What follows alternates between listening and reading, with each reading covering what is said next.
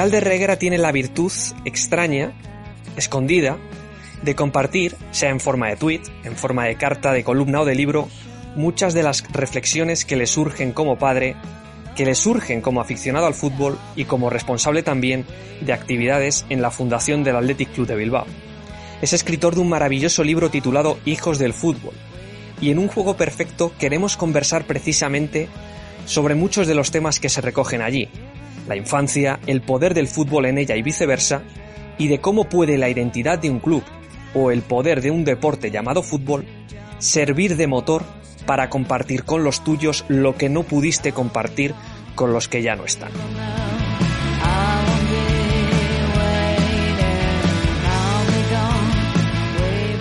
Estás escuchando Un Juego Perfecto en Radio 38 Ecos, una conversación con invitado y temática semanal sobre el mundo del fútbol. Todos los jueves en iBox, Apple Podcast y Spotify.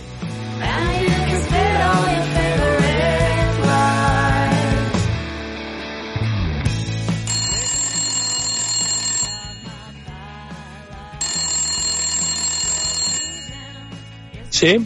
Hola Galder, Galder Reguera. Hola, ¿qué tal? Hola, muy buenas. Soy Alejandro Arroyo, periodista de Ecos del Balón. Un placer saludarte, Galder. Hola Alejandro, lo mismo. ¿Qué tal estás? ¿Cómo, cómo va todo? Que supongo que eh, ya te leía por redes sociales y, y en el diario As que estás un poquito expectante por el partido ante el Fútbol Club Barcelona en la competición que de alguna manera define la identidad del Athletic. Sí, sí, estamos todos expectantes, ¿no? Cuando llega el sorteo nunca sabes muy bien qué prefieres, si salga un partido eh, enorme o un rival a priori más fácil, pero bueno, el Barcelona es un rival que, que es duro, pero que enciende San Mamés y cuando San Mamés enciende puede pasar cualquier cosa. Eh, yo tengo fe y, la verdad es que en el entorno todo el mundo estamos con ganas de que llegue ya y, que pasemos de ronda, que este puede ser extraño. Eh, decías en tu columna, vamos a hablar de muchas cosas, a mí me interesa mucho todo lo que, lo que haces y en general eh, cómo lo transmites por muchas situaciones, pero hacías re referencia a, a, una, a un símil muy, muy bonito, el tema de, del asiento y el escaño de la representatividad.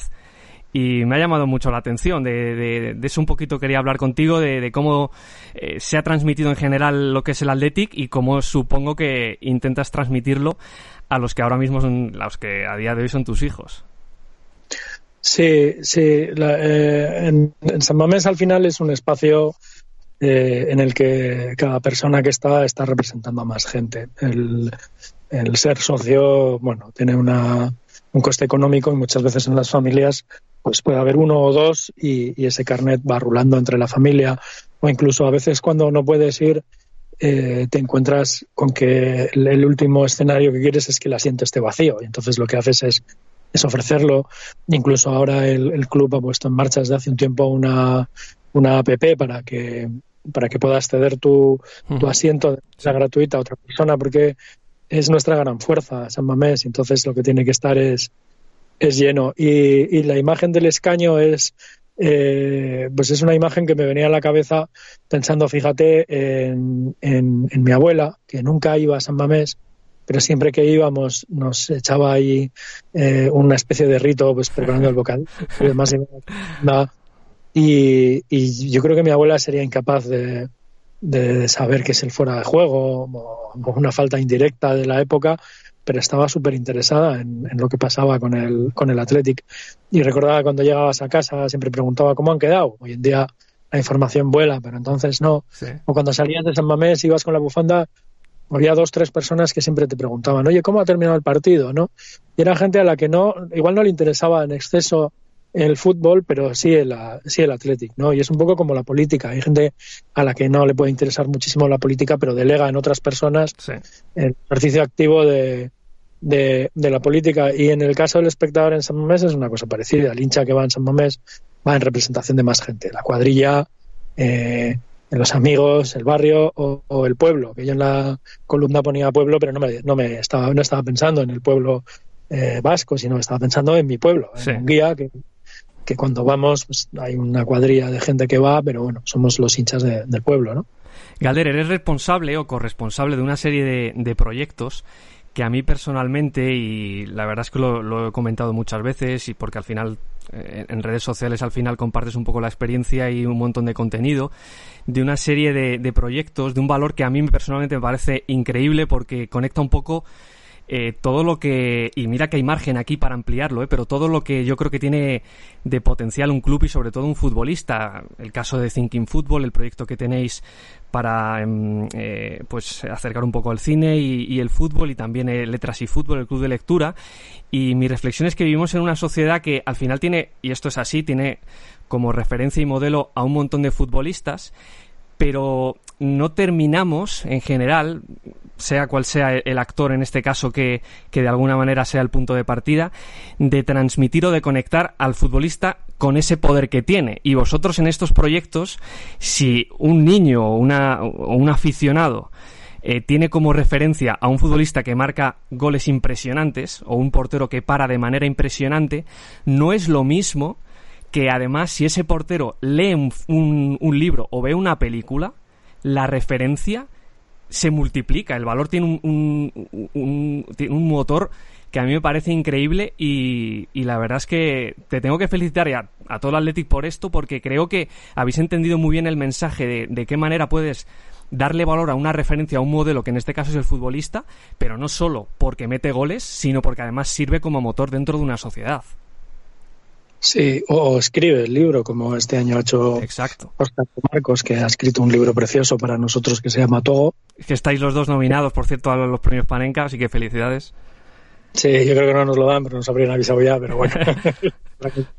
no, el, el, tema es, eh, al final, eh, bueno, ahí hay dos cosas. Una es que el jugador del Athletic desde siempre sabe que él tiene una responsabilidad que va más allá del campo y que se tiene que encarnar en una determinada eh, forma de comportarse, ¿no? Y hemos tenido la suerte de tener enormes capitanes, desde Ángel Iríbar en su momento, o Gurpegui, que fue uno de los últimos grandes capitanes del, club, o el mismo Oscar ahora, que, que, que son muy conscientes de ese, de ese papel que tienen ellos como jugadores eh, con respecto al, al, entorno donde se inscribe el club, que es Bilbao y, Vizcaya, ¿no?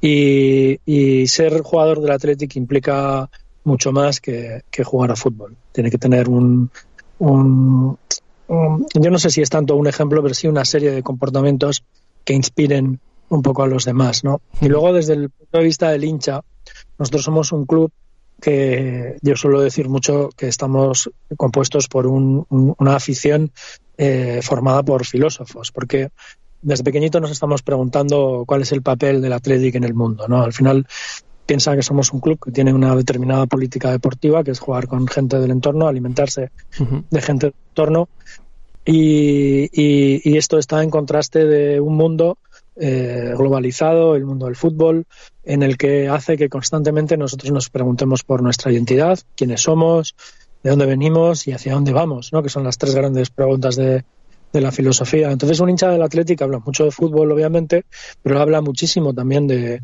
del club. Somos un club que es los dueños, son los socios y habla muchísimo del, del, futuro del club.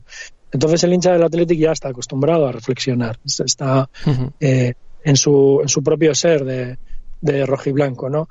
Y, y, desde la Fundación nosotros lo que pensamos en su momento, que este año hemos hecho 10 años ya de, del Festival de Literatura y Fútbol, que se dice muy pronto, y este año hacemos la octava edición del Festival de Cine, eh, pensamos, bueno, pues vamos a ayudar a articular esas reflexiones. El Festival de Cine es un festival que tiene, en el que traemos películas de todo el mundo en versión original, el 99% de ellas no estrenadas, aunque ahora las plataformas de streaming es cierto que que hace que, se estrenen más rápido los títulos y bueno, nos obliga a reinventarnos un poco, pero el 99% de ellas no estrenadas y traemos a los protagonistas y pensamos en alto sobre cuál es el papel del fútbol en las sociedades contemporáneas. No ponemos a geografías a jugadores, eh, no ponemos la película de Messi, por supuesto, no ponemos la película de Cristiano Ronaldo, pero sí ponemos, por ejemplo, una película, la de Paul Gascoigne, que te hace pensar eh, lo difícil que es a veces ser una estrella, ¿no? Y cómo el abismo está a paso cuando estás en el, en el top de, de, jugadores mundiales, ¿no? Y en el Festival de Literatura es parecido. Al final, bueno, traemos a, a pensadores, poetas, eh, cineastas, eh, artistas, músicos, jugadores, por supuesto, porque tienen que tener también voz a, reflexionar sobre, sobre, sobre esto mismo y luego también cómo entronca todo esto con las artes.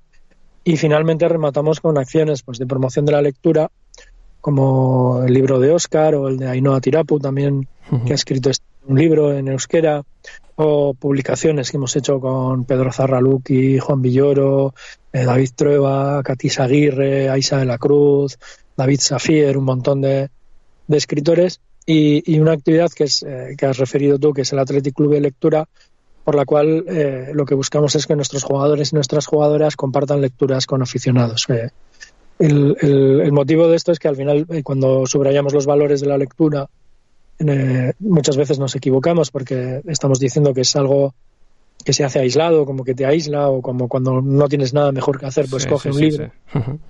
En realidad un libro es un acto social, es igual que el fútbol. Nadie ve fútbol y no lo comenta. Yo no conozco hinchas que no tengan ansias de comentar un partido después de haberlo visto. Si has perdido por una goleada tremenda te cuesta un poco el duelo, pero inmediatamente al pasados unos días eh, vuelves y lo comentas. Al final el fútbol nos une de una manera muy cercana a la literatura y lo que buscamos es eso.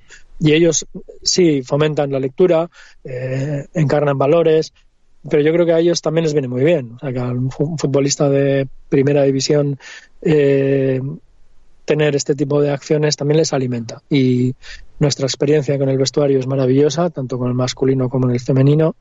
Y yo suelo contar, y a veces eh, no me creen y me lo dicen, pero es verdad eso, que cuando nosotros buscamos, por ejemplo, jugadores voluntarios para el Athletic Club de Lecturas y pedimos dos, nos vienen cuatro. Es algo que nos llena de orgullo y yo creo que, que, muestra también muy bien el tipo de vestuario que es el, vestuario del Atlético, que está implicado con el club, con la fundación y, con el entorno, ¿no?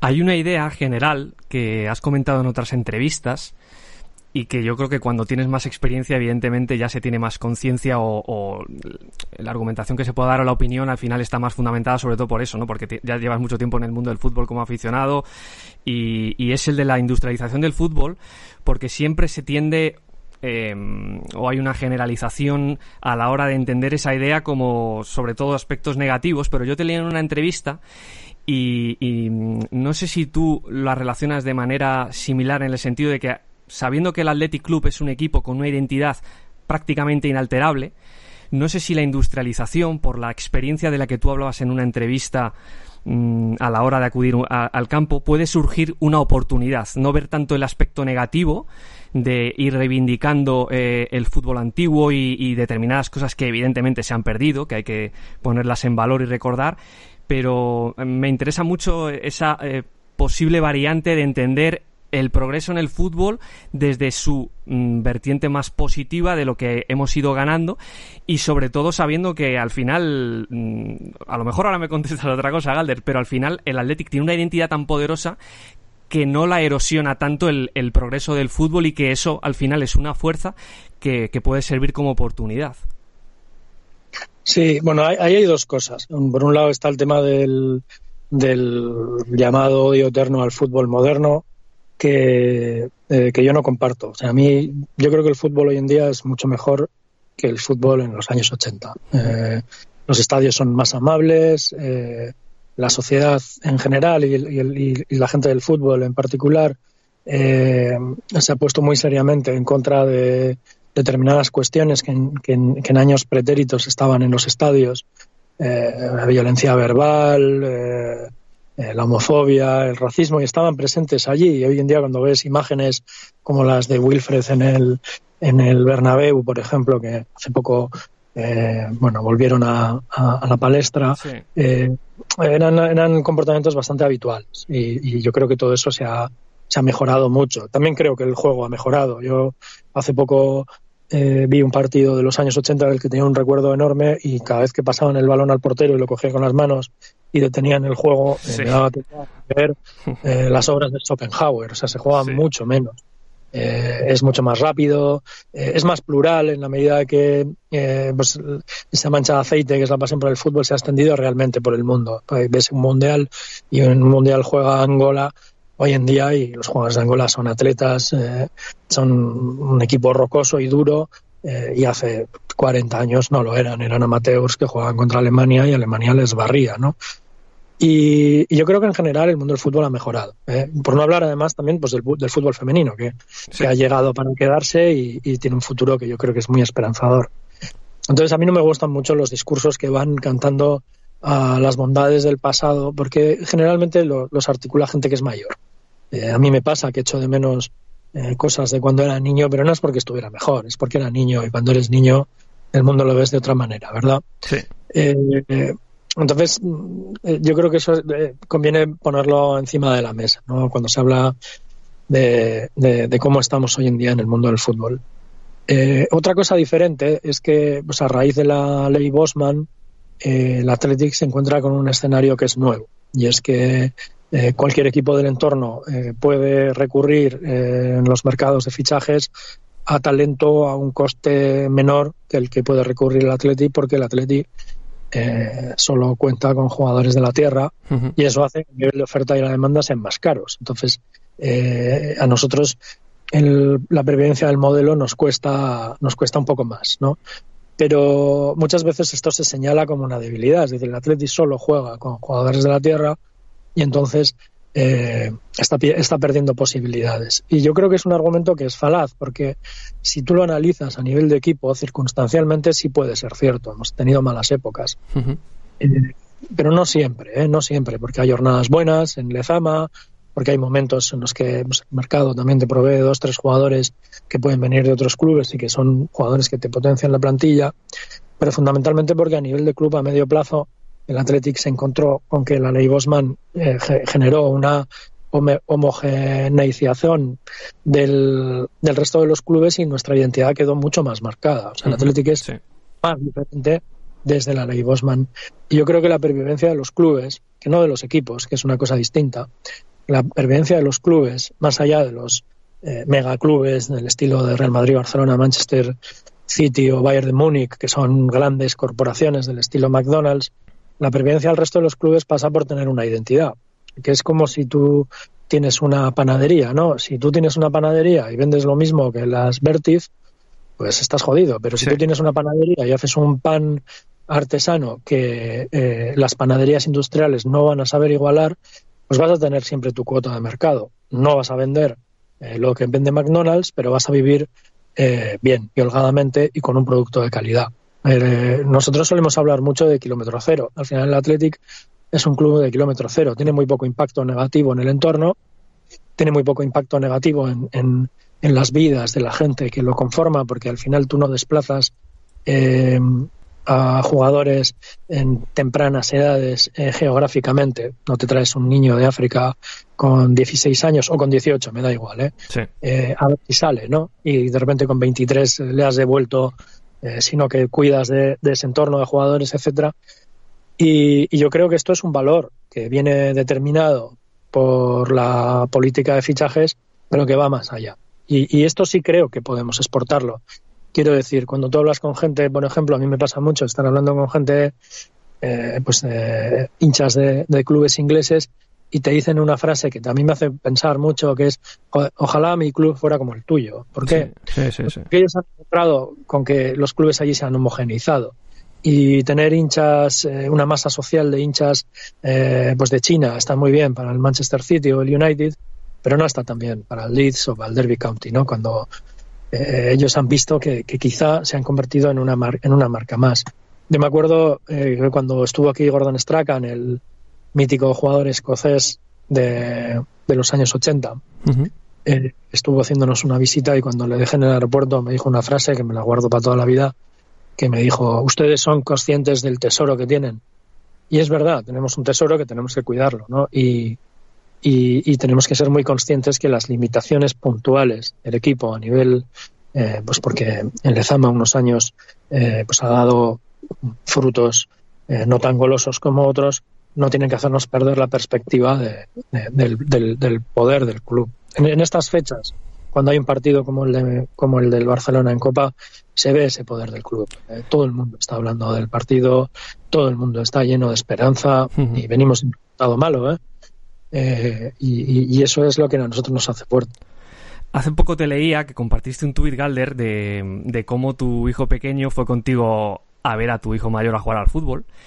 Y yo no sé si cuando fuiste padre mm, pensaste en el fútbol de una manera diferente a la hora de, transmitir, de transmitírselo a su hijo, en el sentido de em, si lo empiezas a ver de otra manera como una oportunidad para que tu hijo se eduque en valores, porque imaginemos que de repente eh, uno de tus hijos em, empieza a tener sueños con el profesionalismo, cree que puede llegar a ser algo, incluso juega em, o entrena pensando en que pueda llegar algún día a, ser em, alguien dentro del fútbol, ¿no? Y no sé si cuando tú eres padre eh, piensas el, el valor que tiene precisamente un deporte como motor de una serie de cosas que al final a tu hijo le están distrayendo para bien, en el sentido de irle enseñando que, aunque no sea el futbolista que él piensa que puede llegar a ser, si eso se interrumpe y no lo sea, todo lo que ha ido ganando por el camino. Porque yo creo que esto lo tenemos muy presente, pero a veces pensamos, pues no sé si voy a meter a mi hijo dentro del mundo del fútbol. Pero si luego lo pensamos, la cantidad de cosas que, rodean y de, las que nos podemos servir, eh, yo no sé si cuando tú fuiste padre pensaste, bueno, el fútbol tiene que estar dentro de la vida de mi hijo, pero no porque yo le tenga que transmitir lo grande que es el Athletic o lo bonito que es este juego, sino porque mi hijo se va a educar mejor. Sí, sí, claro. Cuando, eh, cuando tienes un niño, eh, bueno, yo tengo dos, uno tiene ahora nueve años y el otro cinco, hace la semana que viene. Tienes un, un niño, eh, yo creo que ves todo el mundo desde otra perspectiva. Te ves a ti mismo desde otra perspectiva, ¿no? Porque eh, le, das, le das a todo un poco, un poco más de peso, ¿no? Y, a mí me pasó, claro que me pasó, incluso escribí un libro sobre la experiencia. Me pasó que eh, yo fui, eh, bueno, yo cuando era pequeño mi mayor sueño era ser, era ser futbolista del Atlético y jugaba fútbol. Lo que pasa es que era muy malo y era muy tímido. Y además eran los años 80 en, un, en una época en la que el fútbol era un, era un ámbito en el que para sobrevivir tenías que responder a un tipo determinado de arquetipo de hombre. Eh, de hecho, nos decían que el fútbol nos hacía hombres, ¿no? Eh, yo no respondía a eso. Era sensible, era llorón, eh, era cobarde ante el balón, no, no, me gustaban nada los gritos y, y yo lo pasé muy mal. Tuve un entrenador que fue una especie de Bangal eh, de la época con un grupo de benjamines y de ahí no podía salir nada bueno. Y cuando mi hijo mayor tenía cinco años y empezó a hacerse realmente futbolero y a pensar eh, todo el rato en clave de fútbol, eh, yo me di cuenta que ese niño llevaba el camino que yo había, que había empezado y que a mí de niño me había dado mucho sufrimiento, que si ahora lo veo con perspectiva, pues yo creo que lo tengo más o menos superado, pero, pero en la época lo pasé muy mal y a mí eso me dio mucho miedo. Y además empezó a jugar ya en el equipo de, de la Icastola y de vez en cuando venía y te contaba que en el patio juegan buenos contra malos y que a él le han puesto en el equipo de los malos y veías que eso tenía un cierto, eh, bueno, que le daba un cierto pesar, ¿no? Y, y, me hizo reflexionar mucho. Y escribiendo el libro, eh, yo me di cuenta de una cosa que además me lo dijo también algún amigo que es futbolista, y es que mi pasión por el fútbol era más eh, em, era más superficial que eh, de lo que yo había pensado siempre, porque en realidad yo tenía una pasión por el fútbol como espectáculo, tenía una pasión por esa parte social del fútbol, pero yo no sé si tenía esa pasión por el juego. yo no me pasaba el día jugando en la calle. Yo jugaba fútbol mucho, ¿eh? y cuando iba al patio de la escuela era mi mayor pasión, era jugar a fútbol. Pero probablemente si hubiera tenido una pasión mucho más grande, habría sobrevivido a, eso y no habría llegado a ser un futbolista profesional, porque no me da, o sea, no me daba.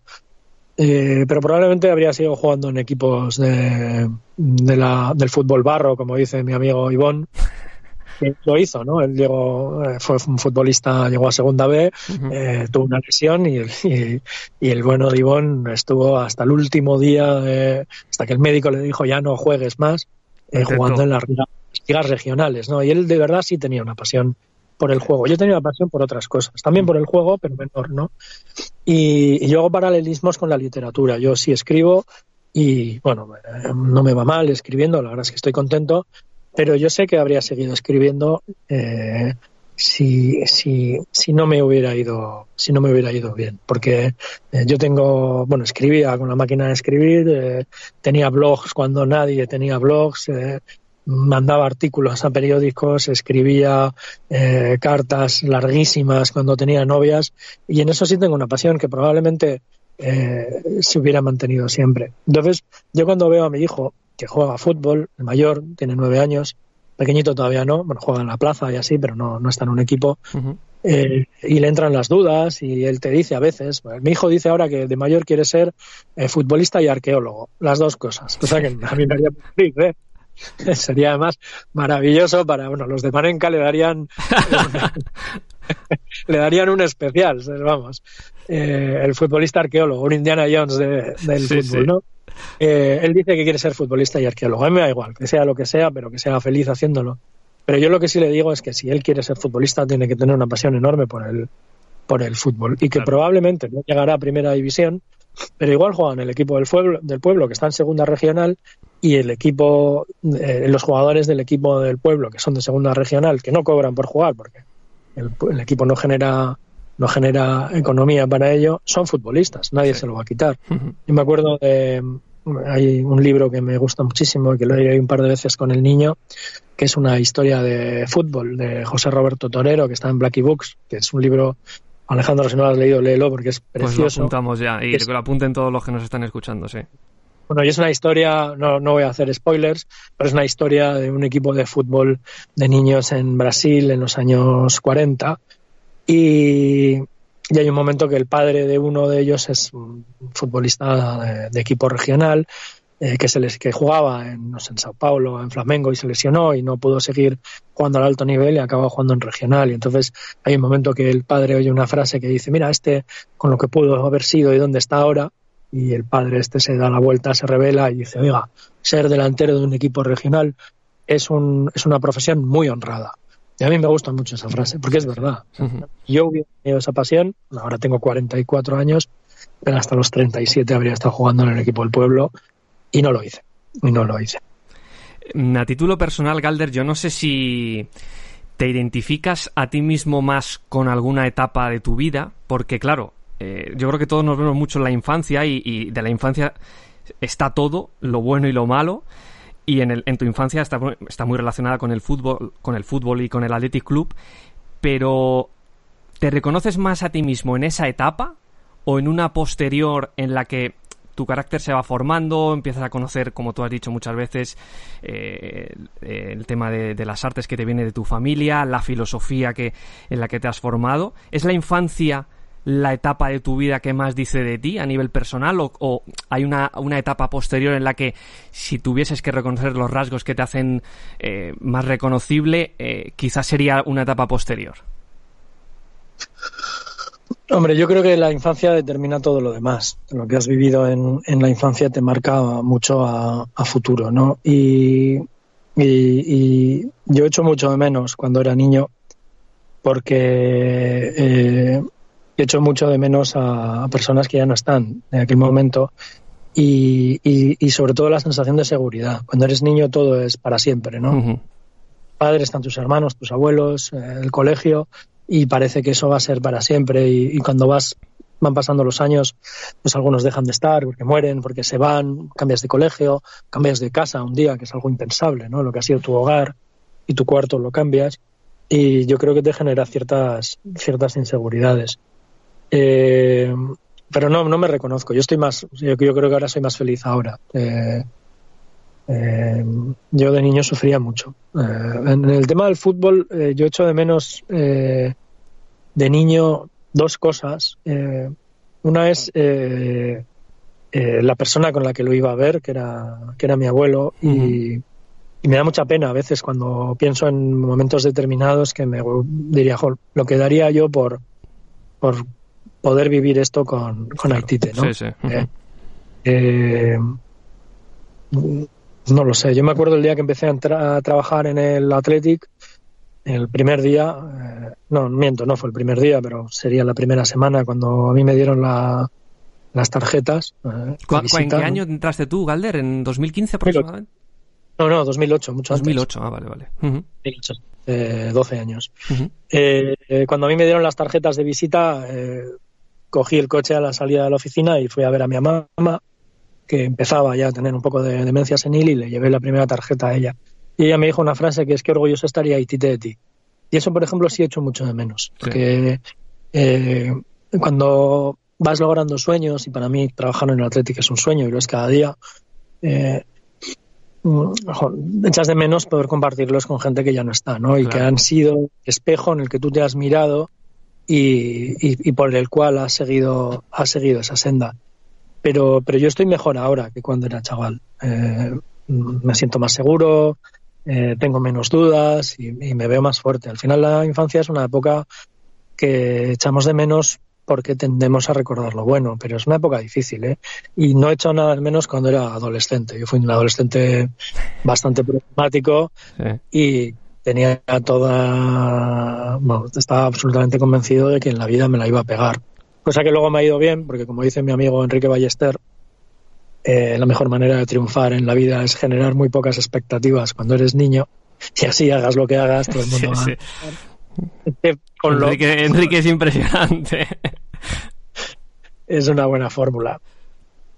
Sí, pues eh, nosotros aquí en Ecos del Balón, Galder, eh, hicimos o pensamos este tipo de conversaciones para que de alguna manera salieran conversaciones así, valga la redundancia, y ha sido un absoluto placer charlar contigo porque sabía que, mira, aquí, aquí, aquí vamos a coger el guante de Enrique y vamos a decir que aquí las expectativas eran altas y se han cumplido y como le digo a todos mis invitados y en especial también a ti, que ha sido un auténtico placer, que para lo que quieras aquí está Ecos del Balón y que vamos a ver qué pasa en ese Athletic Club Barcelona y que esperemos que lo, que lo vivas con, con los tuyos y de la mejor manera porque es una competición especial para el Athletic y, espero que, que eh, el partido sea muy bonito y que lo puedas disfrutar y desde aquí como te digo un, mandarte un fuerte abrazo y nos vemos cuando, cuando quieras.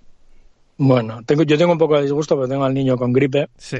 al mayor, y le había prometido que íbamos a ir y, y no va a poder ir. Y justo el partido anterior, el del Tenerife, eh, también le prometí que se lo iba a dejar ver pensando que era a las 6 de la tarde, no sé por qué. Y luego cuando era tan tarde, al día siguiente tenía un examen, no pudo ir. Entonces iré yo en representación de, de la familia. Lo, Eso lo es. ocupa ¿no? y me atrevo a, a lanzar una, una porra. Esto nunca se hace, ¿no? Pero bueno, 1-0. Vamos a ganar.